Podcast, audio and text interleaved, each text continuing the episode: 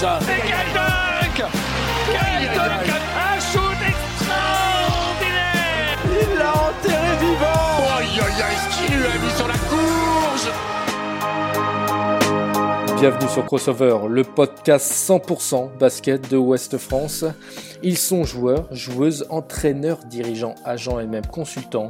Ils font la richesse du basket français et ils vous racontent les moments forts de leur carrière. Les grandes victoires bien sûr, mais aussi les défaites et les blessures qui ont jalonné leur parcours.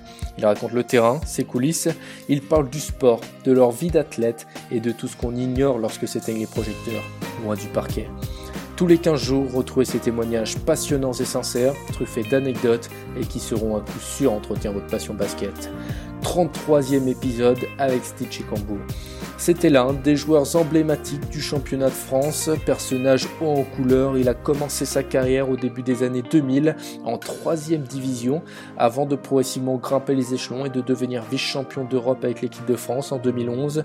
Homme de caractère, l'escroc comme il se faisait surnommer n'a jamais eu sa langue dans sa poche.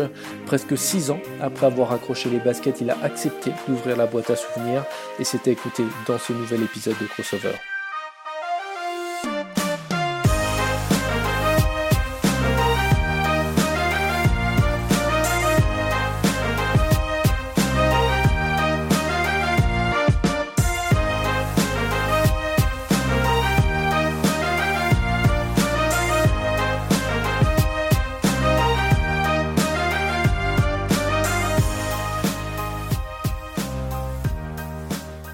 Stitchy Kombu, bonjour, comment vas-tu? Ça va bien, ça va très très bien.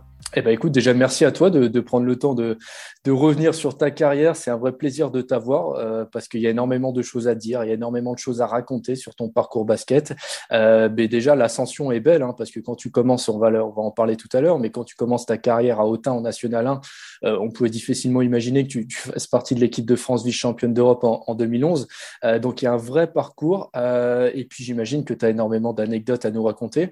Déjà, peut-être pour commencer, il y en a une, c'est ton surnom l'escroc.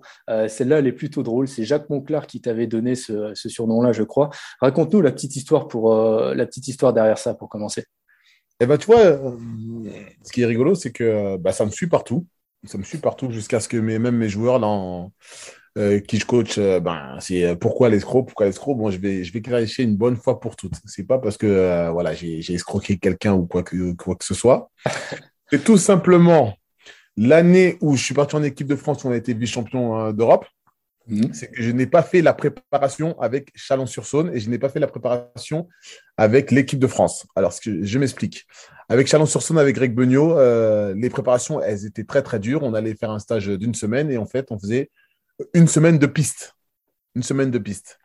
Et ce qui s'est, ce qui s'est passé, donc on m'a, on m'a appelé pendant, euh, pendant la préparation, euh, j'ai pas fait la semaine de piste, et donc je suis allé en équipe de France. Et en équipe de France aussi, je n'ai pas fait la préparation.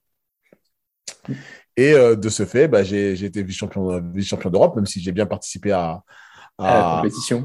À la compétition. Et en fait, comme Jacques Monclar est très proche de, de, de comment s'appelle, de, de Greg Beugnot, Greg lui a dit Bon, euh, Steve, euh, quel malin, il a, il a, il a loupé la, la, la, la préparation euh, la plus dure qu'on ait faite depuis à Chalon. Et c'est pour ça qu'il m'appelait l'escroc. C'est-à-dire que cette année-là, bah, j'ai fait partie de l'équipe de France et en plus, on a gagné les, les, titres de champion et tout ça. On a gagné les quatre titres, les trois titres de, bah, les trois titres de Chalon-sur-Saône. Voilà, ouais, c'est pour ça, ça que l'escroc s'est sorti et c'est resté toujours l'escroc, l'escroc. Et, et les gens pensent que parce que j'ai escroqué quelqu'un ou pendant mon jeu, il il faisait office d'escroc. De, de, non, non, c'était pas pour ça. C'était vraiment parce que voilà, l'équipe de France, euh, j'ai pas fait les, euh, j'ai pas fait les préparations et donc j'ai été vice-champion d'Europe. Et euh, aussi parce que j'ai pas fait les, les, la préparation avec Chalon et on a gagné beaucoup de titres cette année-là. Voilà. Ouais, c'est ça. Escroc dans le bon sens du terme. C'est plutôt marrant cette histoire. Et justement, là, on parlait de l'équipe de France pour rester sur cette campagne-là avec, avec euh, sous le maillot bleu. Tu, tu, fais, tu fais partie à, cette année-là de ce qui est considéré, en tout cas de ce qui été considéré comme la plus forte équipe de France de l'histoire, euh, ou du moins l'une des plus fortes. Hein, on le rappelle, des Tony Parker, Boris Dio, Batum, Joachim Noah, De Colo, Gélabal, Pietrus et j'en passe. Euh, C'était comment cet été-là avec les Bleus? Je crois que tu étais en remplacement d'Antoine Dio, je crois, non? C'est ça. Antoine Dio se blesse. Antoine se blesse. Et euh, bah, bah, Vincent Collet euh, fait appel à moi. Donc, euh, c'est vrai que les années précédentes, j'avais de bonnes stats dans les équipes dans lesquelles je jouais. C'est-à-dire, avant d'arriver à Chalon, j'étais à Nancy, je faisais des bonnes stats, je jouais l'Euroleague, je jouais, l'Eurocup, l'Euroleague. Et, Vincent Collet me disait, bah, parlait avec mon agent, Bouna à l'époque, qui était mon agent. Ça l'est toujours. Et il lui disait, mais pourquoi tu prends pas Steve et tout ça? Et Vincent Collet lui disait, ben, Steve, c'est pas un meneur. Pour moi, c'est un 1-2. Voilà. Et c'est vrai que dès que je suis arrivé à Chalon, j'ai eu beaucoup de discussions avec Greg Beugnot. Greg Beugnot m'a dit Bon, ton, côté scoring, tu vas laisser ça un peu de côté et je veux que tu gères l'équipe. Je veux que les, les, joueurs de ton équipe te mangent dans la main. Ça veut dire que euh, plus tu vas mettre les gens en bonne position, plus tu vas lancer les bons systèmes, plus ton, ton, ton, style de jeu sera plus euh, gestionnaire, mieux ça ira pour toi. Et tu verras, les, gens vont reconnaître ta, vraie valeur par rapport à ça. Et moi, je te garantis que les deux premiers mois, euh, moi, j'étais un meneur scoreur. Je voulais pas, je voulais pas. Et à chaque fois, presque dans, la semaine, j'étais au moins trois fois dans le bureau à, Greg Beugnot pour qu'il me, il me parlait, il me rentrait dedans. Je rentrais chez moi, carrément, j'avais des larmes aux yeux, je pleurais. Hein, parce que je comprenais pas ce qu'il voulait. Moi, j'étais un meneur scoreur je disais, il veut me changer, il veut me faire jouer comme euh, Laurent Pluvy, Laurent Ciara ou des meneurs gestionnaires qui comprennent un vrai, le vrai jeu. Mais en fait, quand j'ai connu ça, quand je me suis mis à dire, bon, vas-y, je vais jouer comme ça, eh ben, c'est ça le vrai jeu, en fait. C'est ça le vrai, le vrai basket pour moi. Mm. J'ai découvert c'était quoi le vrai basket.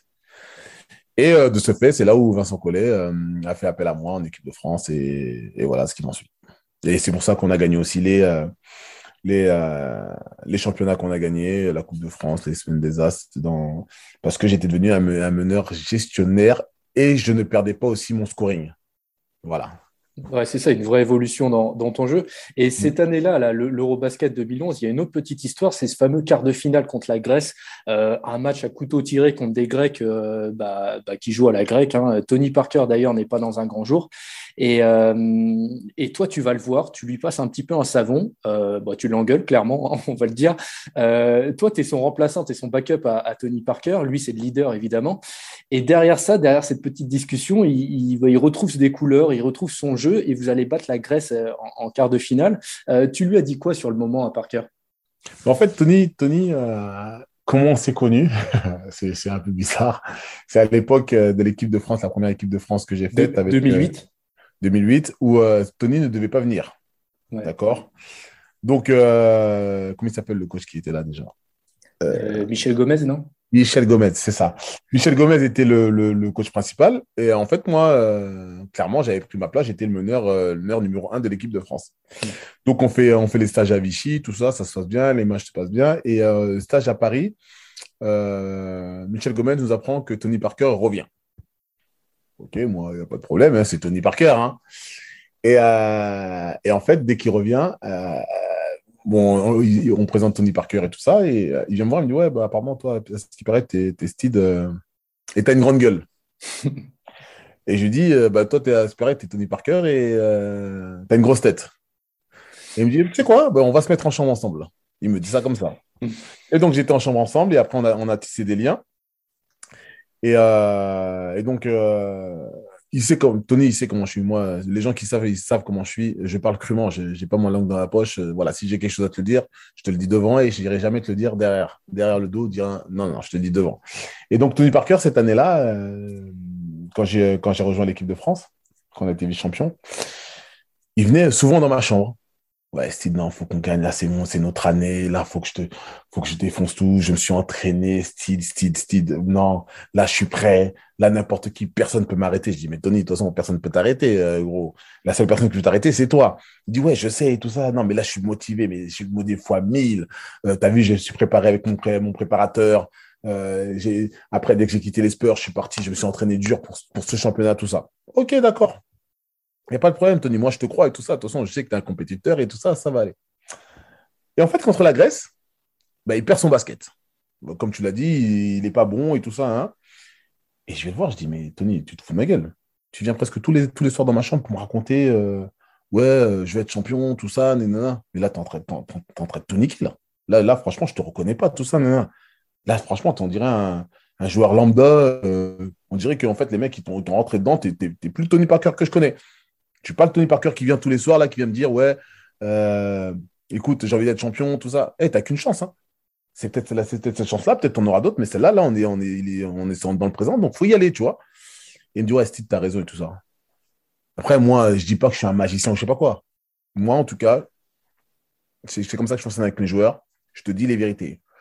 Si tu es un compétiteur, si tu es, un joueur de haut niveau, tu diras, ah ouais, le mec, il a raison, faut que j'y aille. Si tu es un, petit joueur ou euh, qui n'a pas de mental, tu vas dire, ouais, mais, mais, mais rentrer dedans, regarde, c'est pas possible, tout ça, je peux pas remonter la pente. Et les vrais joueurs, les vrais compétiteurs, pour moi, c'est les joueurs que quand tu leur rentres dedans, ils disent OK, moi, je vais te montrer. C'est pour moi, c'est pour ça, c'est ce que, c'est ce que, c'est ce que Tony a fait. Et, et, voilà, quoi. J'en suis très heureux pour lui, très heureux pour nous, parce que ça nous a permis de battre la Grèce. Elle est incroyable cette histoire-là. Et euh, tu parlais juste euh, au début là de, de, cette petite anecdote. Tu parlais de 2008 justement. Toi, c'est la première fois que tu vas connaître l'équipe de France. C'était les qualifs pour l'Euro 2009 euh, l'année d'après. et autant on disait tout à l'heure 2011, c'était peut-être l'une des, équipes de France les plus fortes de l'histoire. Autant 2008, c'était quand même diamétralement opposé, sans discréditer qui que ce soit, mais il y avait beaucoup de, beaucoup de, cadres qui étaient absents, et du coup, beaucoup de joueurs qui connaissaient leur première campagne, euh, euh, comme William Soliman, William Gradit, Claude Marquis, Tariq Kersey, Dounia Issa, enfin bref, c'était une année un petit peu galère, et, euh, ouais, tu es rentré dans le grand bain direct de l'équipe de France, toi, avec de vraies responsabilités. Ouais, direct, en fait, c'était euh, c'était bien parce que euh, ce qui s'est passé, c'est que bah, c'était l'année où j'étais à Cholet, où euh, le meilleur bac, court de la Pro c'était moi et Nando De Colo. Ouais. Donc, on explosait tout. On avait gagné la semaine des As cette année-là, on explosait tout. Donc, voilà, Tony Parker ne vient pas. Il n'y avait pas d'autres meneurs à cette époque-là meilleurs que moi sur. Enfin, si Tony Parker n'était pas là, si les autres n'étaient pas là, il n'y avait pas meilleur meneur. Quoi. Mm. Donc, je me retrouve à, à cette place-là. Et moi, ce que, moi j'étais tellement confiant parce qu'à côté, il y avait, Tony, il y avait, euh, comment il s'appelle, Nando. Nando, je fais toute la saison avec lui. Euh, lui, il, avait explosé la, saison. Il commençait lui aussi. Ouais, il commençait. Je lui ai dit, bon, quoi qu'il arrive, on va faire pareil qu'on a fait en, à Cholet. On envoie, on envoie, on va envoyer et puis on, on verra, tu vois. Et il s'avère que, il s'avère que Tony Parker revient et Tony Parker n'a jamais commencé sur le banc. Mmh. et le premier match euh, contre, contre la Belgique, eh ben, Gomez le met sur le banc. Mais il ne met, ne met pas avec euh, Nando De Colo. Donc Nando De Colo est aussi sur le banc. Hmm. Et là, je me dis, wow, comment je fais, tu vois? Et donc, on a mal commencé. Et puis, dès que Nando et Tony Parker sont rentrés, euh, voilà, on a gagné le match. Et puis, et puis voilà, c'est tout. Et si je dis pas de bêtises, je crois que tu as 32 sélections avec l'équipe de France. Qu'est-ce que ça représentait pour toi, euh, ces, ces deux expériences sous le maillot bleu? Écoute, pour moi, c'était l'aboutissement de, ma carrière parce que je t'explique. Donc, comme tu as, comme tu as vu, euh, bon, comme tu l'as souligné tout à l'heure, euh, moi, je faisais, euh, quand j'étais à Champs-Sousson, je faisais partie des meilleurs joueurs de, ma génération en espoir. Donc, j'avais des vrais stats. Philippe Hervé, à l'époque, était le coach de l'équipe première. Donc, il me fait signer mon, mon premier contrat pro. Donc, j'ai 4 ans. Et donc, cette année-là, je, je m'entraîne qu'avec les pros. Je ne jouais plus en espoir. Donc, c'était ma, ma deuxième année espoir. Donc, j'étais qu'avec les pros. Et, euh, en fait, euh, bah, Laurent Pluvy se blesse et euh, Stanley Jackson se blesse. Et il me lance au Mans contre Shanta Rogers. Il me mm. lance comme ça, là. Et je fais, je fais un bête de match, tu vois. Je fais vraiment un gros, très gros match. Et, le week, et la, la, semaine, la semaine, on joue contre Fuenlabrada, où il y avait, comment il s'appelle, le meneur qui est le portugais, l'espagnol, Calderon. Calderon qui jouait là-bas. Ok. Et on joue contre lui. Bon, on est la même année, tu vois. Et là, dans le match, je me blesse tendon, euh, de, de, la cheville. Tendon de la cheville qui, qui, se pète. Et là, je me dis, laisse tomber. Et là, je me fais opérer. Donc, je me fais opérer. Et donc, Philippe Hervé part à Lasvel. Et là, je me retrouve avec mon coach espoir, qui était Manu Schmidt. Mhm. À l'époque. Et c'est vrai qu'avec Manu Schmidt, ça se, passe, ça se passait bien. Donc, on était vraiment complémentaires, mais il me demandait beaucoup de choses. Ouais, si tu penses quoi ça, tu penses ça? Et des fois, dans, les matchs, je m'énervais euh, ou il s'énervait contre moi et euh, je lui répondais. Mais après, on redevenait tranquille, tu vois. Et euh, quand il passe coach, il m'appelle, il me dit Écoute, Steve, je ne vais pas te garder parce que on est proche. Et si un jour tu me parles comme tu me parlais quand, quand, quand on est en espoir, eh ben devant les pros, ça va pas aller. Moi, je lui dis Attends, mais qu'est-ce qu'il me raconte, lui? Je lui dis, attends, attends, attends, attends. Déjà, j'ai 4 ans. Jason, Jason, donc j'avais 20 ans. Hein. Jason venait juste de naître. J'ai dit, il n'y a pas moyen, je ne bouge pas. Il n'y a pas moyen, je reste à Chalon. Et donc, euh, et donc euh, après, euh, me dit bah, si tu restes à Chalon, tu rejoueras en espoir. Je dis il est sérieux, lui. Je dis ok, de toute façon, il n'y a pas de problème. Donc, euh, je, reviens en- je reviens pour la reprise et tout ça. Donc, il me met avec les espoirs. Et il met Michael Mokongo avec les pros, euh, c'est Folocha avec les pros. Et moi, je suis allé là avec les espoirs. Donc, c'était ma, ma- j'étais en troisième année espoir, j'avais plus rien à faire en espoir, donc j'avais, euh, je me dis bon, bah, c'est pas grave. De toute façon, moi, je dois rester, je dois gagner mon, mon argent. Donc, pour, le petit, quoi, pour Jason. Sachant que l'été, il y avait euh, des équipes de Pro B et tout ça euh, qui, ne- qui, qui, qui me voulaient, mais moi, j'avais dit non. En fait, c'est c'est très, très dur euh, de, de rentrer dans un monde, enfin, d'être dans un centre de formation toute, euh, toute, euh, depuis cadet. Tu arrives à signer ton contrat pro, tu te dis, ah ouais, putain, c'est bien dans le centre de formation où je suis. Et après, on, t'enlève tout ça, tu vois. Tu dis, mais moi, je vais aller dans le Pro B, tout ça. Non, non, non, moi, j'ai travaillé assez dur, trop dur pour aller en Pro B, tout ça. Non, non, non, moi, je, suis là, je vais rester. Et donc, moi, j'étais dans cette philosophie-là. Mais à l'époque, déjà, Michael Hay m'avait dit, mais si tu n'as plus rien à faire en espoir, je serais toi, je partirais en National 1 ou euh, j'irais tenter ma chance en Pro B. Et moi, je le regardais je lui dis, mais en fait, lui, il veut pas que je prenne sa place et tout ça. Mais le truc, c'est qu'en fait, je comprenais rien au basket. Sincèrement, je ne comprenais rien au basket. Quand je dis, euh, euh, par exemple, euh, Greg Beugnot voulait me faire jouer contre, comme les, Ouais. les Pluvis ou les, les Sierra. Mhm. Moi, quand je les regardais jouer, je dis, mais les mecs, moi, je- si je rentre sur le terrain, je fais mieux qu'eux et tout ça. Mais en fait, non. Eux, ils jouaient au vrai basket. Ils jouaient le vrai basket, le basket d'un meneur intelligent. QI basket, ouais, si je fais ça, c'est pour ça. Si je fais autre chose, c'est pour ça. Et moi, je ne comprenais pas ça. Et c'est pour ça que ces mecs-là, ils ont des vraies carrières. Laurent Pluré, c'est, euh, Laurent, Laurent c'est pour ça qu'il a une vraie carrière. Le gars QI basket, euh, laisse tomber. Dès qu'il voyait quelque chose, il savait pourquoi il faisait les choses. Mais moi, je me disais, mais attends, mais moi, je prends le, je viens euh, avec ma main forte, là, je prends le drive, le gars, je le passe, j'y vais. Mais en fait, je comprenais rien du tout. Donc, donc je, je reviens à Chalon, ça c'était une petite parenthèse. hein. Je reviens à Chalon. Et donc, euh, donc, il me fait jouer avec les espoirs et tout ça. Le premier mois, tout ça, je dis, bon, il va craquer quand même, là, il va me faire jouer, tu vois. Il va me ramener avec les pros. Non, non, il craque pas, tout ça, nan, nan. Et à un moment, je dis, bon, vas-y, j'en ai marre. J'appelle Bouna, je dis, vas-y, j'en ai marre, ça sert à rien que je reste et tout ça. Et, et en fait, il y avait le club à côté d'Autun, à côté, là, Autun, qui, euh, qui m'appelle, qui appelle Bouna et qui dit, bon, écoute, euh, comme c'est à côté et tout ça, il pourra venir faire des entraînements à Chalon et tout ça. Et donc, euh, qui viennent et on va le prêter, euh, qui, viennent en prêt à, à Autun. C'est pour ça que je suis allé à Autun, en fait. C'était à, comment ça s'appelle? C'était en mois de octobre-novembre. Donc, je suis parti en N1 à, à comment ça s'appelle? À Autun. Et là, euh, l'été, l'été, je te promets, l'été en N1, euh, et après je signe en, en. Et l'été, ma soeur, elle habite l'Atlanta. Et l'été, il y a moi, Sacha, Ismaël Assi et euh, Brice Bisseni. On se retrouve à Atlanta. Ils viennent, ils viennent me voir à Atlanta. Et là, une grande discussion euh, commence. Ouais, mais Steve, euh, regarde les gars de ta génération, ils sont tous là. Euh, les Bocolo, Bocolo et, et consorts, ils jouent en équipe de France, euh, ils jouent en, comment ça s'appelle, ils jouent en Euroleague. Toi, t'es encore là. Euh, toi, t'es en N1, tout ça. Là, t'as signé en Pro B, mais moi, je vois pas comment tu vas remonter. Et les gars, c'était bon, c'était beaucoup de vannes, tu vois. Et ça, tu peux, tu, tu peux le demander à Sacha et à Brice. Je leur ai dit, écoutez-moi bien, j'irai en Euroleague. Et les gars, ils ont commencé à rigoler sur moi et tout ça. Et les gars, je dis, vous me croyez pas. J'ai dit, vous allez voir, j'irai en Euroleague et je jouerai en équipe de France. Et donc, tu vois, rien que cette parole-là et l'avoir fait, pour moi, c'est un aboutissement, euh, mais tu peux même pas t'imaginer, quoi. C'est-à-dire, je suis parti de la N1, il y a eu des, j'ai, eu des chemins en, en dents de scie, et je suis arrivé jusqu'en équipe de France, jusqu'à gagner, jusqu'à jouer l'Euroleague, et jusqu'à gagner euh, des titres avec Chalon-sur-Saône, mon centre de formation, mon, club de, de mon club de centre de formation quand même. Donc c'est Ouais, pas rien. c'est ça, il y, a, il y a une vraie histoire, il y a, il y a une, c'est une belle revanche euh, du coup pour revenir à l'équipe de France. Mais pour resituer un petit peu tout ce que tu viens de nous dire, parce qu'au final, toi, tu, euh, euh, tu, tu commences le basket, je crois que tu as 5-6 ans à Chalon-sur-Saône, le club de tes débuts, tu l'as dit, tu vas faire toute ta formation là-bas. Et arrivé en, au début des années 2000, tu es espoir là-bas à Chalon et, et tu passes pas le cap pour intégrer le pro pour les raisons pour lesquelles, euh, enfin, que tu que as expliqué. Et du coup, tu vas à Autun, on l'a dit. Euh, donc j'allais justement te poser cette question, ce qui n'avait pas fonctionné à, à Chalon. Donc tu, tu, tu l'as dit. Et, c'est vrai que tu, toi, tu, euh, tu parlais de cette anecdote à Atlanta avec, euh, avec Brice Bessini et, compagnie. Tu étais, le seul mec de ta génération à ne pas être en Pro. Quand tu es un gamin comme ça, tu as 20 ans, tu as peut-être des rêves de carrière aussi. Tu avais Jason, tu l'as dit. Euh, c'est compliqué d'admettre ça, j'imagine.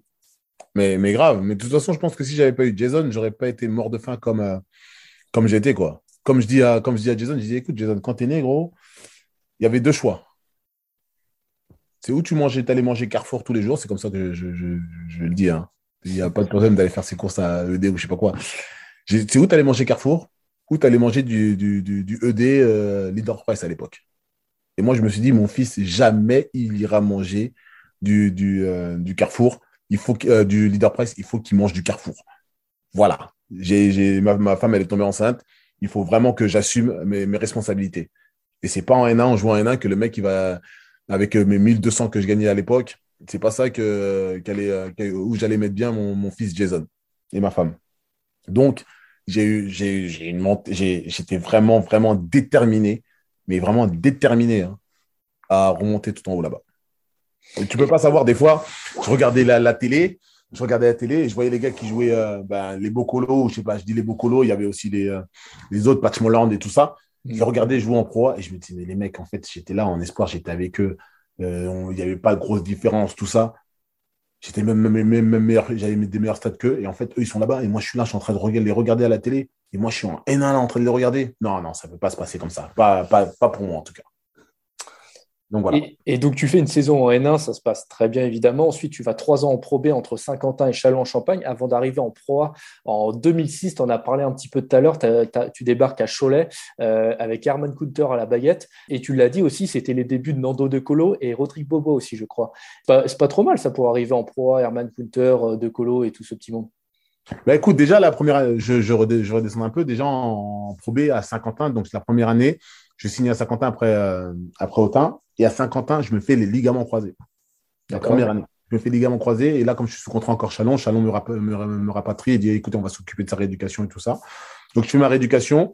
Ligaments croisés, normalement, tu reprends au bout de 7-8 mois. Moi, j'étais tellement déterminé. Au bout de 6 mois, j'ai dit je reprends. Et euh, je, boitais sur le terrain. Hein. Je te jure, je boitais, mais j'étais tellement déterminé. Et puis, le mal, il est passé. Et puis, j'ai fait ma saison. Et puis la saison d'après, je suis resté encore à Saint-Quentin, donc j'ai fait une deuxième saison. Et après, j'ai eu la chance que François Perronnet, le coach que j'avais en cadet à Chalon, qui a failli me virer d'ailleurs de Chalon à l'époque, il signe à Chalon-Champagne. et là, il me dit, te, je te donne un rôle de premier, de, premier, de premier meneur et tout ça à Chalon-Champagne. Et là, avec l'équipe qu'on avait, donc euh, c'était une équipe, franchement, il y avait que des, euh, que des franchement, c'était que des joueurs du même milieu. C'est-à-dire qu'il y avait des une revanche à prendre par rapport au basket et tout ça. Et on finit, on va jusqu'en finale contre Orléans, l'équipe de Philippe Hervé, là, et on perd en finale. Et là, et là donc, des, portes, des portes s'ouvrent vraiment pour la pro. Et dont, euh, et dont François Perronnet qui signe à, à Bourg-en-Bresse et il me demande de venir avec lui. Et euh, il y a Cholet qui me fait les beaux yeux qui me demande de venir avec lui. Et ce n'était pas Herman Cutter à Cholet. En premier, c'était Rudy Nelom. Ah, c'était Rudy. Ouais, ouais. C'était Rudy Nelom. Et, euh, et, donc, pourquoi je suis pas parti à Bourg-en-Bresse? Parce que moi, François Pernet, euh, moi, je l'ai kiffé. C'est lui qui vraiment qui m'a qui m'a commencé à m'apprendre un peu euh, comment jouer au basket avec un QI. parce qu'en fait, à l'époque, Bourg-en-Bresse te donnait par mois, un, mois, il te donnait 1000 euros. Après, ça montait à, à 3000 euros. Après, l'autre mois, il te donnait 5000 euros. Ça redescendait à 500 euros. Et ça, je voulais pas. Moi, je voulais un truc linéaire. Et donc, j'arrive à Cholet. Il y avait Richardson, comme Kenrig, il y avait Jerry Richardson, il y avait Tyson Wheeler, qui mhm. revenait d'une blessure de tendon d'Achille. Euh, Tyson Wheeler, il y avait euh, J.K. Edwards et Tash Gray. Voilà les Curicains. Et en français, il y avait qui? Il y avait Stéphane Dondon. Stéphane Dondon, et je ne sais plus qui. Stéphane Dondon. Bon, bref. Et euh, Jim Bilba. Stéphane Dondon, Jim Bilba. David Bardet. D'accord. Donc, on était là et tout ça. Et, Olivier Bardet. Olivier Bardet, ouais, je dis David Bardet, je suis un fou. euh, Olivier Bardet. Et, euh, donc, euh, moi, j'étais là comme deuxième meneur. Et Nando, lui, il, était, il faisait la passerelle entre les pros et les espoirs. Donc, il joue en espoir et il joue en pro. Et dès les premiers entraînements, j'ai dit, mais c'est qui ce mec? Il était là, il faisait la misère à Richardson. J'ai dit, mais c'est qui ce mec? Je ne le connais pas et tout ça. Nando, il faisait vraiment la misère à Richardson. Et moi, comme Tyson Wheeler, il était blessé, j'ai dit, lui, alors lui, il revenait de la blessure. J'ai dit, alors lui, je le saute à la gorge. À l'entraînement, je te jure, il y avait la ligne, il y avait la ligne là, là. Dès qu'il recevait le ballon, c'était tout terrain. Alors lui, j'ai dit, lui, je lui prends sa place direct. Tout terrain, tout ça. Et en fait, ce qui se passe, au bout de, deux semaines, il voyait que j'ai dominé euh, Tyson Wheeler et Wheeler, il n'y arrivait pas, il le coupe. Donc, il ramène un autre meneur américain. Je ne sais plus comment il s'appelait. Bon, bref. Et là, je dis, bon, lui aussi, il faut que je lui mette euh, la misère. Donc, je lui mets la misère et tout ça. Mais dans les matchs, euh, on perdait les matchs. Et euh, comment il s'appelle? Et euh, Rudy Lhomme ne faisait pas beaucoup jouer. Ni moi, ni Nando. Il ne nous faisait pas jouer beaucoup. Il, comptait sur les cadres. D'accord? Et donc, on, va, au Havre. On était dernier, on était dernier championnat, on va au Havre et là, on perd au Havre. Et là, il réunit, Rudy euh, réunit les, Français. Il nous dit Bon, bah, écoutez, les gars, euh, on ne peut pas continuer comme ça avec deux intérieurs, Tache Gray et, euh, et comment il s'appelle? C'était Tache Gray et euh, Jake Edwards. Il dit On ne peut pas continuer avec ces, ces deux-là, il faut qu'on en coupe un. Donc, il demande aux Français et tout ça. Et, euh, et bon, nous, on n'avait pas trop de paroles à dire, tu vois, on était les, les, les, jeunes- et tout ça. Et donc, Stéphane Domont et tout ça, ils disent Bon, il faudrait mieux qu'on coupe Tache Gray parce que c'est un 4-5 et il ne comprend pas trop le, le basket et tout ça. Et Rudy, il dit Ok, d'accord, on va le couper, tout ça. Et le dimanche, on a. Donc, on- c'était le samedi soir. hein. On rentre de- du Havre. Et dimanche, on a un, un texte Ouais, il faut, faut venir à, à la salle, à la mairie. Et là, il y a le, il y a Directeur. le general manager, là Euh, ouais. celui qui est actuellement là, euh, il vient, il nous dit Bon, écoutez, euh, on a décidé de couper euh, Rudy Nelom. Et c'est, euh, et c'est comment il s'appelle? Et c'est euh, Herman Kunter. Herman Cutter qui arrive. Et là, je, je te jure, tu, tu vois les ricains comme ils sont. Ouais, bon, là, vous allez voir, maintenant, ça va jouer dur, tout ça, Nina. Moi, je dis, OK, de toute façon, moi, je ne connaissais pas Herman Cutter, tu vois. Nous, on ne connaissait pas, donc, euh, OK, d'accord, et tout ça. Premier entraînement, Herman Cutter, il est là, il nous assoit tous là, il dit, écoutez-moi, je ne suis pas américain, je ne suis pas français, je ne suis pas italien, je ne suis pas belge, moi, je suis turc. Donc, si il y a le, et, tu sais, il y avait euh, Séraphin qui s'entraînait avec l'équipe KD2. Il s'en- Ouais. il s'entraînait il s'entraînait avec l'équipe de KD2. Ouais. KD région. hein. Je l'ai eu en, en podcast, euh, Kevin Séraphin, il m'avait raconté cette histoire. Il a dit comme ça, il a dit, et si il y a le petit là qui, vous voyez le petit qui court là Si lui il vient, il y a l'entraînement là, il vient, il, il, joue- il joue dur et il est meilleur qu'un gars, lui c'est lui qui jouera. Ça là, c'est pas tombé dans l'oreille d'un sourd. hein. Il a dit ça, il a dit le meilleur jouera. Oh, je te jure, C'était au mérite. c'était au mérite, je te jure. hein. Dès qu'il a dit ça là, suis parti dormir direct chez moi, j'ai dit demain matin là, les gens ils vont voir. Dès le lendemain matin à l'entraînement, lui, tu sais que l'entraînement, c'était pas du style tactique et tout ça. C'est, il lance le ballon, allez, ça joue. Et là, je peux te dire, défensivement, j'y allais. hein. Oh là là là là. Ce que je mettais, c'était, genre, j'envoyais tout. Nando, il envoyait tout aussi. À l'attaque, bon, lui, il avait du talent et tout ça. À l'attaque, il envoyait tout. Il dominait vraiment Richardson. Et, euh, moi, je dominais euh, vraiment le, le américain, tout ça. Et en fait, euh, et Rodrigue, lui, il s'entraînait pas trop encore. Lui, lui il s'entraînait pas, il était en espoir. Et, euh, en fait, au bout de trois matchs, le, le, le, le, coach il a dit eh, c'est bon, Steve et euh, Nando dans le 5. Et depuis, on n'est plus sorti du 5. On n'est plus sorti du 5 et tout ça. Et une anecdote, je vais te raconter. Tellement Herman, il est puissant. Donc, on va, le dernier match, on va jouer à Paris. Donc, on joue à Paris et, et en fait, les Ricains, ils prenaient, euh, ils prenaient l'avion, puisqu'on était en- c'était en décembre, c'était la trêve et tout ça. Donc, on joue à Paris, on gagne. Et dans, dans, on, va, on va déposer les Ricains à, à l'aéroport. Et il dit, dans le bus, quand, avant qu'ils descendent, il dit Bon, les Ricains, là, j'appellerai, je vous appellerai individuellement pour savoir qui revient en janvier et qui ne revient pas. Mhm. Et là, en janvier, et là, en janvier, on a vu qu'un qui est revenu, c'était euh, c'était euh, Richardson. Bon, il avait gardé Tash Gray et, euh, et euh, comment il s'appelle? Edwards. Edwards. Ouais. Et par contre, les autres Ricains, ils n'étaient pas revenus. Ça, les autres, ils les avaient effacés. Et après, Richardson, ça a duré quoi, deux semaines. Et après, il l'a coupé. Et, et voilà, après, on est parti avec moi et Nando. Et il a fait, revenir, il a fait venir. euh, alors, comment il s'appelle lui? Tony Dobbins. Mhm. Il a fait venir Tony Dobbins. Il a rééquilibré un peu l'équipe. Et puis voilà, après, on a fini la saison comme ça. Et là, puis la deuxième, la deuxième année, il nous a gardé dans, dans, dans, dans l'effectif, moi et Nando. Il a rajouté un peu, euh, comment il s'appelle, euh, Rodrigue Bobois. Et après, ben, c'est parti. Après, euh, pourquoi je suis parti de Cholet? Je vais même t'expliquer pourquoi je suis parti de Cholet, je vais te dire. En fait, donc Rodrigue Bobois, la première, le début de l'année, quand il, est rentré dans l'équipe pro, donc c'était ma deuxième année à Cholet. Donc, il, était, il est athlétique, d'accord? Donc, moi aussi, je suis athlétique, mais il est plus athlétique que moi. Donc, moi, euh, au début de l'année, là, dès que, bon, normalement, les meneurs sont pas plus athlétiques que moi, ils sont pas plus grands que moi, tu vois.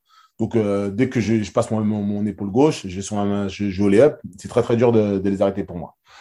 Et Rodrigue, euh, donc, comme il était athlétique, des fois, il me contrait. Je dis, putain, lui, il est relou, tu vois. Et à un moment, je dis, bon, lui, c'est sûr, je comme il était un peu frêle, je dis, bon, lui, je lui mets des coups d'épaule, il va partir, et, et voilà. Et donc, coup d'épaule, coup d'épaule, il partait à chaque fois, tac, tac, tac, coup d'épaule, coup d'épaule, coup d'épaule. Un jour, vers la fin de saison, je viens, la même chose, je viens, coup d'épaule, je vois, il résiste, boum.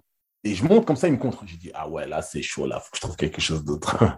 Et lui, il avait un talent, tu vois. Et coup d'épaule, et là, il, il, répondait, tu vois, et là, il me regardait, il me dit, ah, tu vois, c'est plus la même chose et tout ça. J'ai dit, ah ouais, quand même. Bon, j'ai dit, bon, là, c'est le temps de partir, là, parce que lui, il va exploser. tu as senti la concurrence.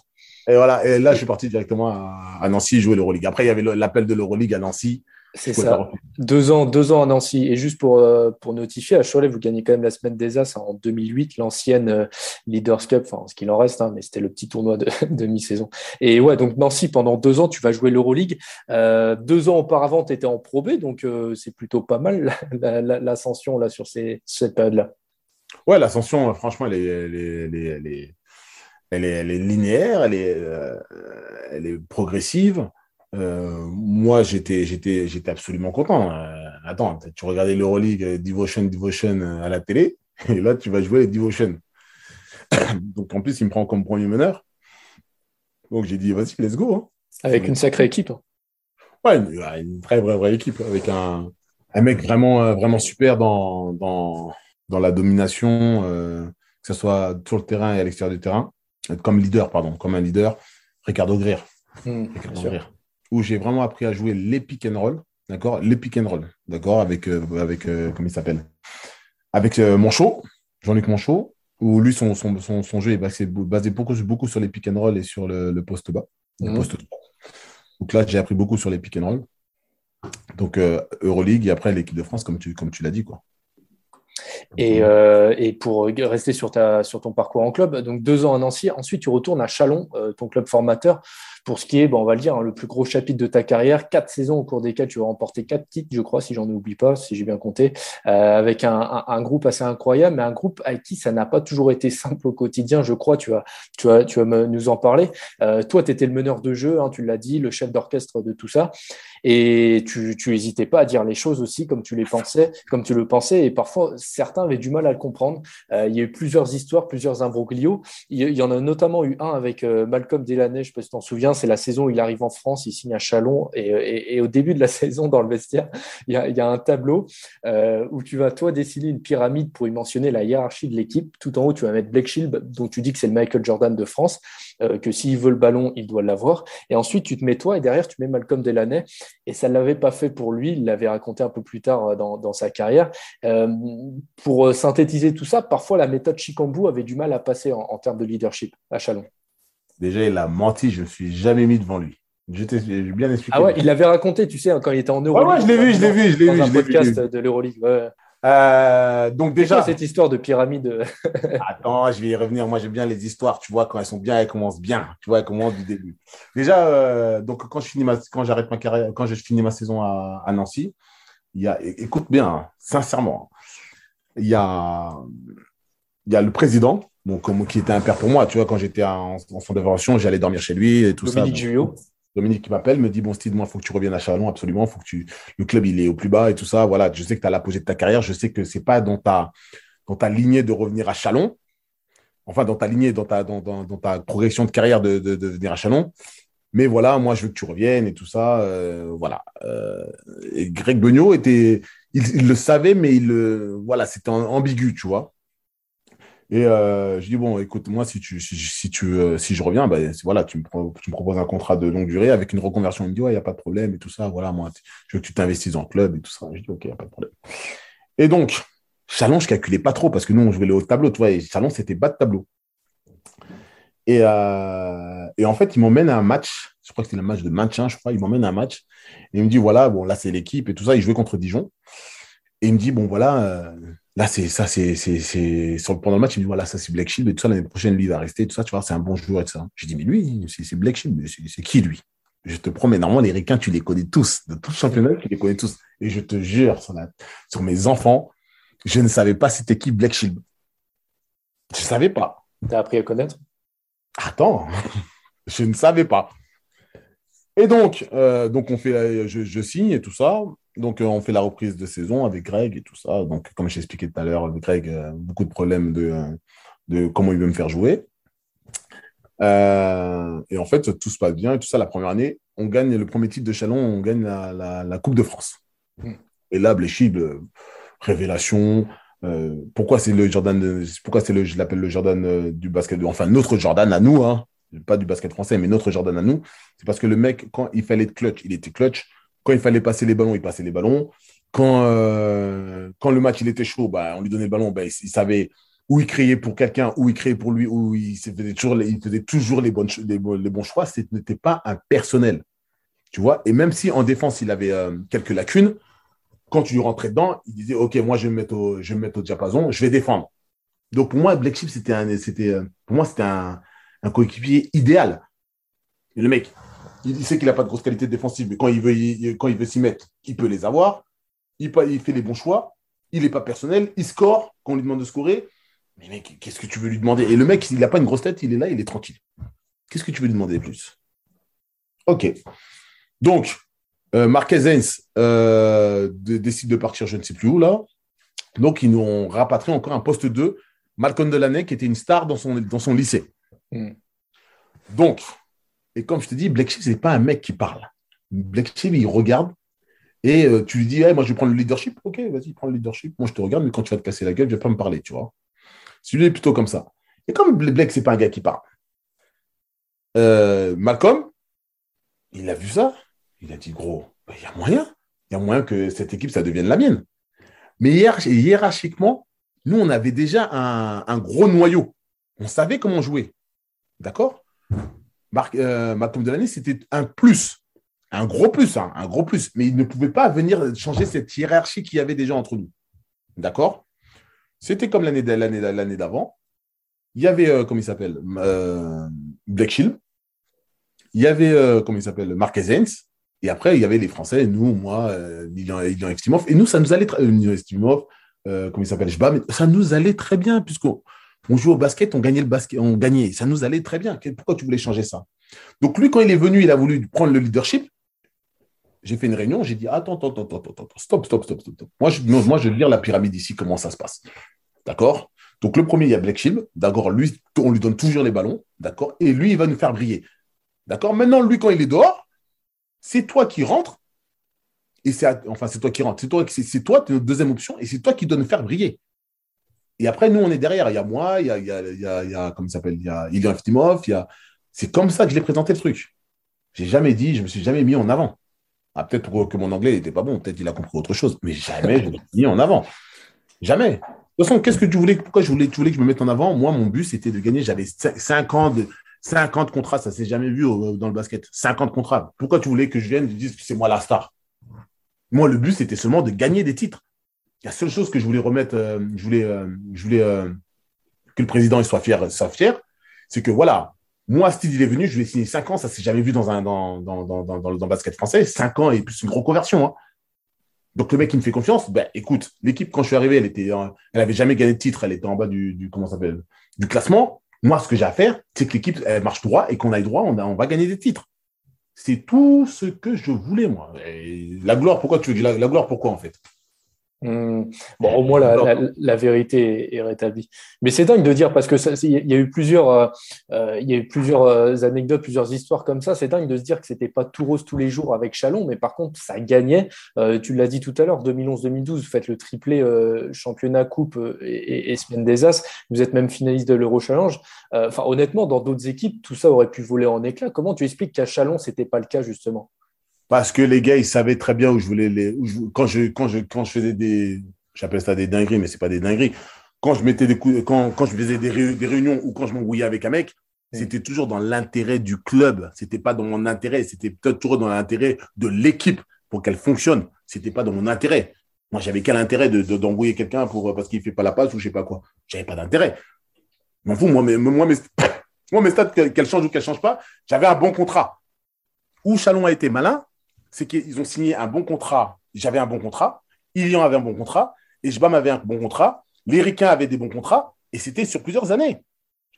sauf la seule personne qui pas, n'était pas sur plusieurs années, c'était Malcolm. Donc, nous, pourquoi on allait se prendre la tête en fait?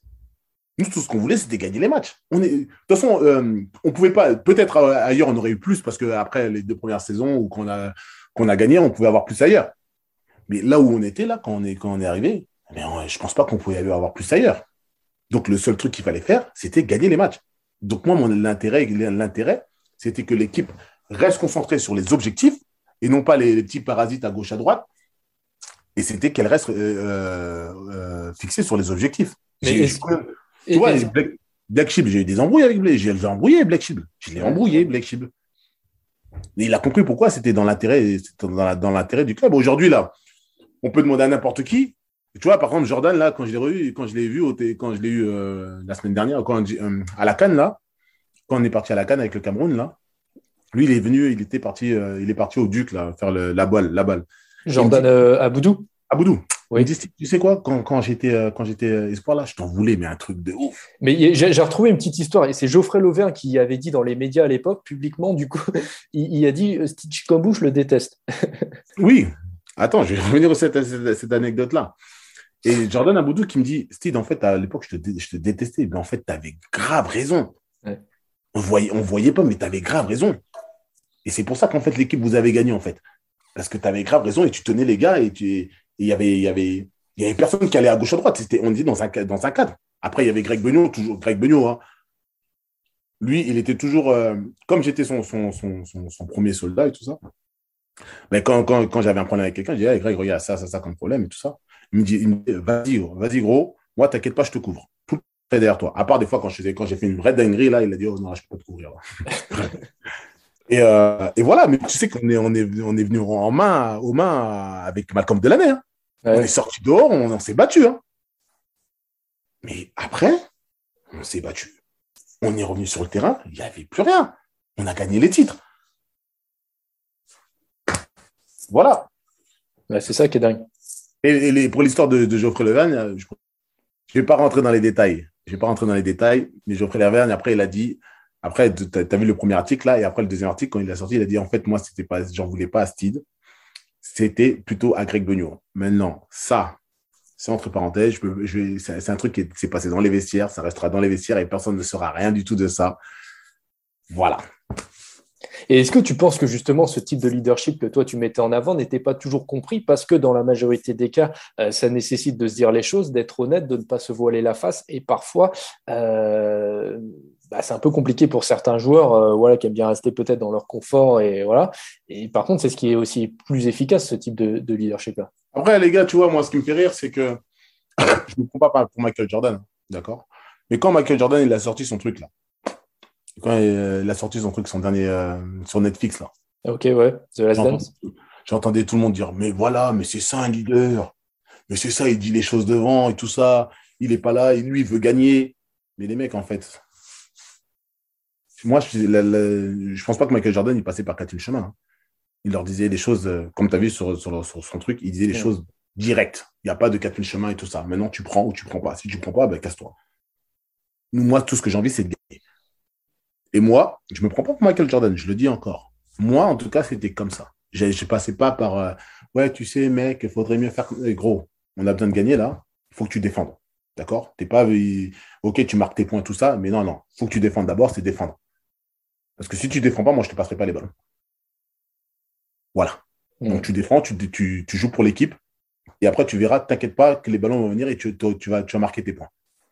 Voilà. Et nous, l'équipe, elle va gagner. Et nous, on va gagner des titres. Voilà comment je fonctionnais. Mm.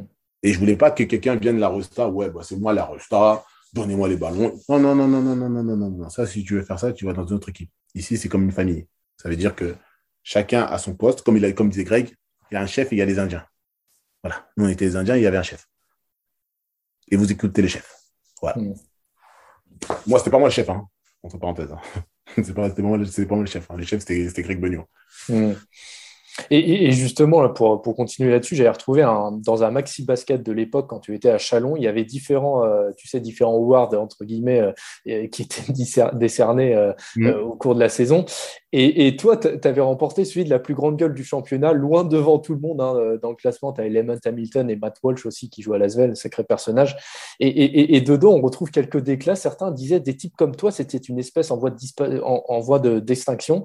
et toi, pour justifier ça, tu disais avant le match, j'ouvre bien ma gueule, je mets la pression, mais, mais après, pendant le match, plus, trop. C'est vrai ça? Ouais. ouais. moi, après, je, j'ai, une, j'ai une grande gueule parce que euh, euh, quand je dis quelque chose, je le fais. Tu vois, moi, ça a été toujours ça. Euh, regarde, tu vois, par exemple, les gens ils le prennent mal. Quand je suis arrivé à Chalon, quand je suis arrivé à Chalon, ma déclaration aux journalistes, c'était Je suis venu à Chalon et vous allez voir, on va gagner des titres. Ça, tu peux le retrouver partout. Et vous allez voir, on va gagner des titres. Gros, qui annonce ça et le fait Je reviens encore sur l'histoire de Sacha. Eh, vous inquiétez pas, vous allez me voir en Euroleague ou en équipe de France. Hmm. Je l'ai dit, je l'ai fait. Est-ce que tu te servais de ça pour te motiver? Ça bien sûr. C'est vrai. Bien sûr, quand tu as une grande gueule, si c'est ce que je dis à mes joueurs. Si tu es là pour annoncer, ouais, je vais faire ça, fais-le. Il n'y a, pas de, y a pas de, ouais, je le fais, mais en fait, je vais voir comment ça va se passer. Non, non, non, non, non, non, non. Si tu es sûr de toi de faire, tu vois. Si, par exemple, moi, tu me dis, ouais, euh, je vais arrêter, euh, tiens, je vais arrêter. Steve, mets-moi sur ce joueur-là, je vais l'arrêter, t'inquiète pas. Et là, je vois le mec, il est en train de faire, euh, il est en train de te, te, te, balader à droite, à gauche, il marque des points sur toi. Mais gros, c'est comment en fait? Et tu es d'accord quand les autres disaient que c'était des mecs comme toi, c'est une espèce en voie d'extinction? Il y en bah a de moins en moins. Ouais. ouais, bah oui. Tu vois, moi, ce qui, ce qui, ce qui m'a ce qui m'a dérangé, c'est par exemple, tu vois, les, déclarations que Edwin Jackson y faisait. Hmm. Et moi, j'aimais ça. Le mec, il est sourd de lui. Pourquoi vous allez dire qu'il a une grosse tête, il a une grande gueule? Le mec, il est sûr de lui, de son basket. Mais laissez-le. En plus, il vous prouve qu'il peut mettre des points, tout ça, il vous dit. Et ça, en fait, c'est tout ce qui est français, ça. Aux États-Unis, quand on va voir un mec comme ça, ben, on va dire, ben, le mec, on va voir, on va attendre qu'il fasse les choses. Mais en France, dès que quelqu'un euh, dit quelque chose, ouais, je suis le meilleur, et oh là là, allez, c'est un problème. Oh, lui, il a la grosse tête, euh, il est sûr de lui, ben, laissez-le. Euh, et, toujours dans ce maxi basket, alors tu vas me détester parce qu'il y avait aussi, tu as aussi eu un auto award. tu étais premier dans le classement de celui qui avait la pire main faible, le, joueur qui a le pire main faible, où tu devances des pivots comme Yann DVA et Vincent Mazingue. Alors moi, je te demande comment tu as fait pour être meneur de l'équipe de France sans avoir une vraie main gauche? Alors, la question, c'est pas que j'avais pas de main gauche. C'est pas que j'avais pas de main gauche. C'est que j'étais tellement fort sur ma main droite que je me disais, mais pourquoi aller à main gauche en fait? Mais les gens, ils anticipaient pas, les défenseurs, ils, mais même si tu anticipes, je vais t'emmener à gauche, tu vas croire que je vais partir à gauche, et j'avais tellement de main forte sur la droite que je repartais à droite. Mais des fois, j'allais à gauche aussi. Hein, et quand tu m'ouvrais direct, direct, j'allais à gauche aussi. Hein. Hmm. Tu sur tout terrain, si tu, me, si tu me mettais la main gauche, j'allais à gauche. C'est vraiment que quand il y avait, euh, quand s'appelle, euh, quand j'étais sur demi-terrain, quand fallait marquer ou quand fallait euh, provoquer une faute ou quand fallait créer pour les autres, ben, j'allais main droite. Parce que je savais que main droite, même si tu m'en à gauche, je ne sais pas comment ça, ça venait. Je te décalais comme pour tes appuis, ils sont, ils un peu ouverts sur la main droite et j'y allais fort sur ma main droite. Et, pour revenir un petit peu à, Chalon, là, aux manettes de l'équipe, on l'a dit, il y avait Greg Beugnot. Euh, Greg Beugnot, je, je pense que tu dois avoir euh, certaines anecdotes euh, sur, lui. Tu disais que c'était des méthodes bien à lui. Tu en as une particulièrement qui t'a marqué? Bon, il y en a une où. Ah, Greg. il y en a beaucoup trop. Ah, non, Il, y en a, une qui, m'a fait. qui m'a fait abuser, qui nous a, qui nous a tous, c'est pas choqué, mais qui nous a, qui nous a transcendé. C'est un jour, euh, on était, je crois que c'était la deuxième année ou la deuxième année, si je me rappelle bien. Et là, en fait, euh, il y avait les arbitres qui ne sifflaient plus de fautes sur, sur, euh, Sur Black Shield. On nous sifflait mal et tout ça. Et, en fait, on avait, on, avait la, on avait la finale de Coupe de France dans la semaine. Et Greg nous, nous réunit dans, dans, le vestiaire et tout. Et il nous dit euh, Bon, les gars, je vous réunis dans le vestiaire et tout ça, parce que là, moi, j'en ai marre et tout ça, et moi, j'ai envie que vous criez votre haine. Il se regarde comme ça, il dit Mais qu'est-ce qu'il raconte Il crie notre haine et tout ça. Il a dit Non, regardez-moi bien là. Je veux qu'en fait, vous voyez là les arbitres, les gens qui sont contre nous. Euh, ils rajoutaient, rajoutaient, rajoutaient, rajoutaient. Et en fait, tu, tu, tu étais sur le côté comme ça. En fait, tu étais, étais, sur ton siège et tu disais, mais en fait, il a raison, mec. Non. Et ça montait, tu vois, ça montait. Tu avais envie de crier et tout ça. Il dit, les gars, je veux que vous criez votre haine. Et tu vois, Blake, il, il le regarde comme ça, du style, mais qu'est-ce que tu racontes? Il dit, oui, Blake, tu me regardes comme ça, là. je te dis, crie ta putain de haine et tout ça. Et quand il dit ça, et là, il y a de l'autre côté, il y a Smith, tonton qu'on appelait, il commence à lâcher un cri. et là, je te jure, la vie. la vie de mes enfants. Et là, ça, ça nous a donné, ça, moi, en tout cas, ça m'a donné des frissons. J'ai dit, qu'est-ce qui se passe là? Et après, tu as Nicolas Lang qui lâche un cri. Et après, Jololo, Geoffrey Levan Jololo, il lâche un cri. Jordan lâche un cri. Et là, mais des frissons. Et je bats, quand il commence à crier, voilà, tremble et tout. J'ai dit, mais qu'est-ce qui se passe là? Mais qu'est-ce que c'est fort? Qu'est-ce qui se passe et tout ça? Et là, en fait, il me dit, et toi, Steve ah, et toi? Et là, je commence à avoir des larmes aux yeux. je ne sais même pas d'où il sort, tu vois. Et là, là je t'en parle, j'ai des larmes aux yeux, là, qui, tellement que c'était intense. Et là, je commence à avoir des larmes aux yeux, je sais même pas ce qui se passe et tout ça. Et je dis, mais qu'est-ce que je crie? Après, il dit, hey, hein? Et toi, Blake, tu cries pas? Et Blake le regarde dans les yeux comme ça. Et lui aussi, il y a des larmes qui commencent à couler. J'ai dit, c'est quoi ce bordel? Qu'est-ce qu'il est en train de nous faire et tout ça? Hein? Et là, je commence à crier. Et après, Blake, il finit, il crie et tout ça. Et ben, c'est ça, les gars, que je veux. C'est ça samedi, dimanche, au match à la Coupe de France, on lâche tout. Et là, je te, hey, je te promets que là, si on allait faire un match, là, les mecs, on allait les découper. Hein. Ça allait même plus être du basket, on allait les découper. là. C'est incroyable, ça. C'est ce qu'il arrivait à, tirer de, de, vous, c'est incroyable. Mais tu sais quoi? Donc, cette anecdote-là, et en fait, euh, ben, il, y a deux, il y a deux ans, euh, il y a trois ans, trois ans j'ai passé mon DES. Mmh. Pour devenir entraîneur? Ouais, de DES à la Fédé. Et en fait, très intéressant, la, la, la, très, très, très, très, très bien la, formation. Franchement, euh, je, je me disais, mais qu'est-ce que je fous là-bas? Je connais le basket. Bref. Ah non, non, non, non, tu connais pas le basket. Tu connais le basket, mais tu connais pas manager. Et en fait, dans ce cursus-là, on nous apprend à, à te décrire, tu vois, euh, comment, comment tu es, euh, dans quel type de couleur tu es et tout ça. Et en fait, quand le monsieur est venu nous quand le, professeur là, il est venu nous, nous, expliquer un peu sur sa méthode et tout ça. Et en fait, je me dis, mais en fait, là, comment il, comment me décrit là? En fait, Greg, il m'avait, il m'avait, il m'avait, il m'avait cerné, mais grave de fou. Et en fait, il me, en gros, il me parlait dans, il me disait ce que j'avais envie d'entendre. Je te jure que Greg, Greg à l'époque, il me disait, vas-y, saute du, du, du, du, pont là, je sautais du pont. Tellement j'étais, tellement j'étais euh, j'étais en confiance avec lui. Et en fait, il faisait ça avec tout le monde. Tout le monde dans l'équipe, en fait. Et nous, on s'en rendait, on s'en rendait pas compte. Et c'est après, quand le mec, il a commencé à dire, mais si toi, si je te parle comme ça, comme ci, comme ça, comme ça, si je fais ça avec toi, tu verras, tu seras le meilleur basketteur du monde. Et là, je dis, mais en fait, Greg, il, m'a eu, il a joué avec moi, il m'a eu, le mec. Et, j'ai là, j'ai dit, putain, Greg, il est, ben, je sais pas s'il était en avance, mais oh là là, dans le management, wow, ah, c'était lourd. Hein. Et en fait, j'étais dans, dans, dans... C'est mes meilleures années basket, quoi. Et j'étais content et j'étais épanoui de fou.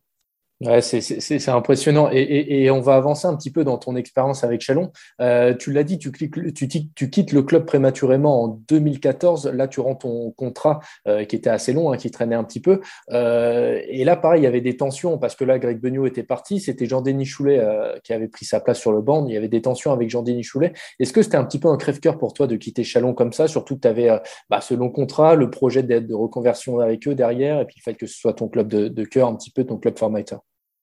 En fait, euh, Jean Choulet, ça date pas de, ça date pas de, de Chalon-sur-Saône. Jean Choulet, ça date, ça date de Cholet. Cholet. Pourquoi euh, Cholet? ben, Cholet, match de, match de, de, de, playoff. Ouais.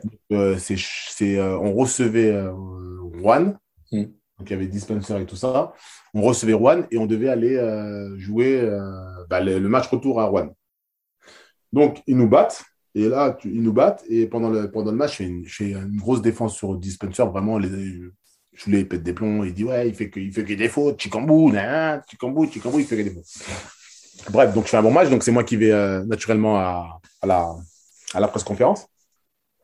Et en fait, à la presse, il y a problème d'Internet. Comme Jean-Denis, dit tout ce qui est technologie, il est, calé dedans. Il dit oh, Vous inquiétez pas, moi j'ai mon téléphone. Je vais vous dire les résultats qu'il y a eu. Et donc, le, journaliste dit, bah, écoute, on commence avec toi, Steve. Et donc, je commence et tout ça. Et là, il l'interrompt. Dit, comment ça se passe là? Non, c'est l'équipe visiteuse qui, euh, sur qui on doit commencer l'interview parce que nous, on a de la route et tout ça. Je dis, mais Jean-Denis, tu étais en train de, de, sur ton téléphone, tu étais en train de, de, de, de comment ça s'appelle? De regarder les résultats. Ben, nous, nous aussi, parce que nous aussi, on partait le soir même, on allait à, à Rouen. Tu sais, on jouait le mardi, après on jouait le jeudi. Nous, aussi, on parle le soir même, mais tu étais en train de regarder ton, ton téléphone les résultats, ben, on a commencé tout ça. Et dit, toi, toi, toi, toi, tu, te tu, tu, prends pour qui, toi? Déjà, tu joues dans ta, dans ta comment s'appelle? Il me dit, tu joues dans, dans, sur le terrain, tu es comme dans ta rue, là, dans, dans, dans, ta banlieue parisienne, là. J'ai dit, qu'est-ce que tu racontes J'ai dit, moi, tu me parles de moi comme ça, là mais moi, dis-toi bien que quand tu étais espoir, là, quand tu étais à Gravine, je t'ai vu pleurer à la télé, là, parce que on t'avait coupé, que tu savais plus quoi faire avec ton équipe et tout ça. Il a dit, comment ça, tu me parles comme ça, toi, espèce de petit con? Il me dit ça, et moi, j'avais une canette, et je lui lance la canette dans la tête. Et là, on nous sépare, tout ça, et il me dit, t'inquiète pas, Rouen, t'es mort. Donc, on va jouer à Rouen, j'arrive à Rouen, euh, playoff, euh, des, titres dans le journal, euh, Chikambu, faut le tuer, allez. J'arrive à peine dans la salle, ça a eu et tout ça. Et tu sais que Rouen, c'était à l'époque, c'était où? C'était chaud le public, il était chaud. Et euh, on fait le match, donc on perd. Et à la fin, à la fin il vient, il me bouscule, il me dit hey, c'est ça de jouer contre Choulet. Je dis ok, t'as gagné, il n'y a pas de problème. Et en fait, dès qu'il arrive à Chalon, donc les, les, les, dirigeants ne m'avaient pas prévenu. Et je pense qu'ils ne savaient même pas cette histoire et tout ça. Et donc, il arrive à Chalon. J'étais premier à l'entraînement et il me regarde, il me dit Bon, Steve, t'inquiète pas, là, euh, l'histoire de Cholet, c'est fini. Euh, toi et moi, on est là pour sauver le club. Je dis Ok, d'accord, il n'y a pas de problème. La première année, ça se passe bien. Et quand il a commencé à avoir les rênes de les, rênes de, bah, de l'équipe, hein, quand il commence à gagner, il commence à monter dans les galons. Et tout ça, il dit Ouais, pourquoi, pourquoi Stidi, pourquoi Stidi là ça? Parce qu'en fait, j'étais, euh, comme je t'ai dit, j'étais l'enfant du, du, club. Euh, les sponsors, les sponsors ben, j'avais euh, tout le temps changé de voiture. quand il y avait un, comment s'appelle? Quand il y avait un joueur, on me demandait mon avis, qu'est-ce que tu en penses et tout ça. Et lui dit, mais pourquoi il a ça? Pourquoi il fait ci? Pourquoi on demande ça? Non, mais c'est fini, c'est plus ça qu'il faut lui. Maintenant, c'est moi et tout ça. OK, il est rentré en guerre avec moi et tout ça. Donc après, comme tu sais, j'avais j'avais la reconversion, donc c'était euh, centre de formation. Et en fait, on ne pouvait plus avancer tous les mois et Choulet, on ne pouvait plus avancer. Et il y avait le président qui était en, entre, les sponsors et tout ça, c'était un truc de fou. Et en fait, j'aurais pu rester, tu vois. J'aurais pu rester, mais je me, disais, je me suis dit, écoute, tu vas avoir le centre de formation, Choulet va être coach de l'équipe professionnelle. en fait, ton basket, il n'est pas en corrélation avec le, basket de Choulet. Donc, ça sert à quoi, en fait? Toi, tu vas avoir un basket, un basket avec un, un, QI, euh, bah, un basket euh, avec un, avec un vrai QI. Et Choulet, c'est plutôt euh, basket, je je dirais pas basket champagne, mais basket, voilà, à l'attaque, l'attaque, l'attaque, l'attaque. Mm. Sans, sans penser à dire, bon, il y a ça, bon, à réfléchir à peu près des systèmes de jeu, c'est toujours les mêmes. Euh, bon, dès que tu es ouvert, tu shootes, quoi. Et, euh, et en fait, on n'avait pas le même basket. Choulet, sincèrement, en dehors du basket, ça, ouais, trop sympa. Ça aurait pu être mon meilleur ami, sincèrement. Mais quand on parlait basket, c'était mort. Donc, euh, donc voilà, donc j'ai dit à, Jean, à comment il s'appelle? À Dominique, je lui ai dit, écoute, Dominique, ça sert à rien que je continue, regarde déjà comment ça se passe, et si j'ai les espoirs, lui, il est pro, en fait, ça, ça va pas aller, quoi. On n'a pas, le même, on n'a pas du tout la même vision de basket. Donc après, ça s'est fini comme ça et c'était un, un vrai déchirement pour moi. Clairement. Clairement. Clairement. il y a encore il y a, deux ans, j'avais du mal, tu vois. Encore deux ans, j'avais du, du mal à me dire putain, merde quand même, tu vois. et deux ans, je l'avais dit à, Dominique, j'ai dit écoute, Dominique, tu gardes Choulet, il va tuer ton club et tu verras, euh, vous, allez, vous allez où? Il y a des années, vous allez gagner, il y a des années, vous allez être très très bas. Et tu vas voir, il va tuer ton club. Et à cause de cette histoire-là, Dominique, on ne s'est pas parlé pendant au moins 4-5 ans. Hein. Ah ouais? Alors que moi, euh, à Noël, j'allais chez lui. Euh, on ne s'est pas parlé pendant 4-5 ans parce qu'il y avait une déchirure vraiment. Euh, comment il s'appelle? Dominique ne comprenait pas. Moi, j'étais dans, dans, les vestiaires, je, savais, je voyais comment ça se passait. Et, et en fait, le problème de Chalon, ça a été toujours ça c'est qu'en fait, l'entraîneur qui arrive, il a le monopole sur tout. Sur tout, tout, tout, tout, tout. C'est lui qui le, décide, quoi. C'est pour ça qu'aujourd'hui, maintenant, on met des directeurs sportifs qui disent Ah, attention, là, non, là, ça se passe comme ça. C'est, pour le club, c'est mieux que ça se passe comme ça. Et à Chalon, en fait, c'était le, le, le, le comment s'appelle? Le coach, il arrive, il met sa philosophie et euh, tout le club avance comme ça. Même si ce n'est pas une philosophie qui est propre au club, et ben, le club, il avance comme ça. Et c'est pour ça qu'aujourd'hui, euh, Chalon a mis un directeur sportif qui euh, pour eux, supervise un peu la, la, la, la comment ça s'appelle? Il, y a une ligne directrice, il y a une ligne directrice, directrice, une ligne directrice euh, du club et les coachs qu'on choisit, ce sont des coachs qui sont dans cette ligne directrice. Et si le coach il commence à dévier, le directeur sportif peut se dire eh, non non, ça se passe comme ça, il faut que tu ailles dans, dans ce sens-là. Tu vois ce que je veux dire? Ouais. Donc et, voilà. euh, et, et- et ensuite, après Chalon, tu vas finir euh, la saison à Limoges. Après, tu signes à Rouen en Pro B pour, euh, pour deux mois. Après, tu, tu, tu vas à Paris et tu termines ta carrière à Nancy. Et, ce qui est assez paradoxal, c'est que tu dois être le seul mec en France qui termine sa carrière en étant à 15 points de moyenne. C'était ta moyenne de points à Nancy. Et, et toi, tu arrêtes là-dessus. Alors, Bon, en tout cas, c'était une belle réponse à ceux qui disaient après ton départ de Chalon, euh, de toute façon, Chikambu, il est cramé, il est terminé. eh ben, tu as tout compris. Ouais. Tu vois, comme je t'ai dit, moi, je marche beaucoup au, au défi. Encore une fois. ouais. Euh, alors, il s'avère que euh, quand je fais, quand je suis à Paris, ben c'est comment il s'appelle? Antoine Rigaudot qui est là, qui a, il y a un meneur ricain qui est devant moi. Et Antoine, bah, il décide de faire jouer le ricain, tout ça. nan, nan. Et dans les journaux, on dit de toute façon, Chikambu, il est fini, tout ça. nan. Et moi, en fait, le basket qu'on voulait me faire jouer, euh, je voulais plus jouer ce basket-là que j'avais joué à Cholet. Moi, je voulais du basket euh, léché, tu vois, comme j'avais connu à Chalon. En fait, basket, comme je dis à mes joueurs, le basket, le basket, le jeu, il est facile. C'est vous qui le rendez difficile avec vos dribbles et tout ça. C'est vous qui le rendez difficile. Bien sûr qu'il y a, des situations où euh, il reste 5 secondes. Bien sûr, là, tu dois sortir des dribbles et tout ça, des step back et tout ça. Mais sinon, si tu que dans la lecture de ce que la défense te propose, le basket, il est facile. Tu te fatigues pas.